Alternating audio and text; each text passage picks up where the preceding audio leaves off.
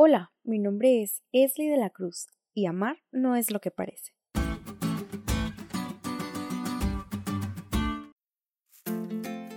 El fin de semana pasado presencié una boda muy hermosa, en donde dos personas que amo unieron sus vidas.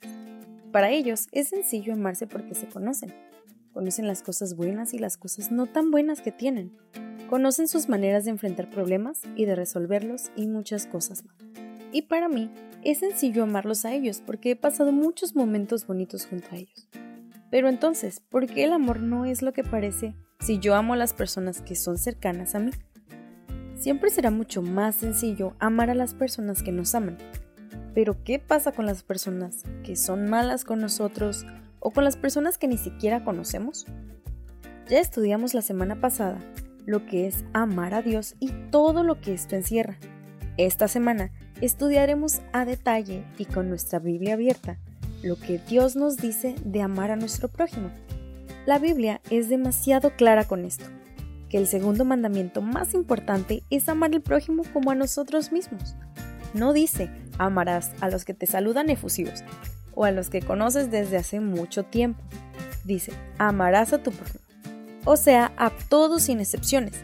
Y para que te des un ejemplo, te voy a pedir que repitas junto conmigo el versículo de memoria de esta semana que encontramos en Deuteronomio 10:19 y que dice, Amaréis pues al extranjero, porque extranjeros fuisteis en la tierra de Egipto. Una vez más, esta semana será de gran bendición y aprendizaje para cada uno de nosotros.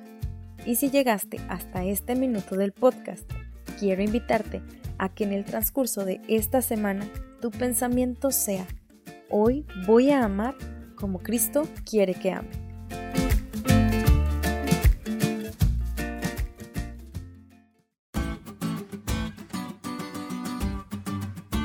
¿Te diste cuenta lo cool que estuvo la lección?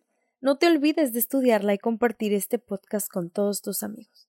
Es todo por hoy, pero mañana tendremos otra oportunidad de estudiar juntos.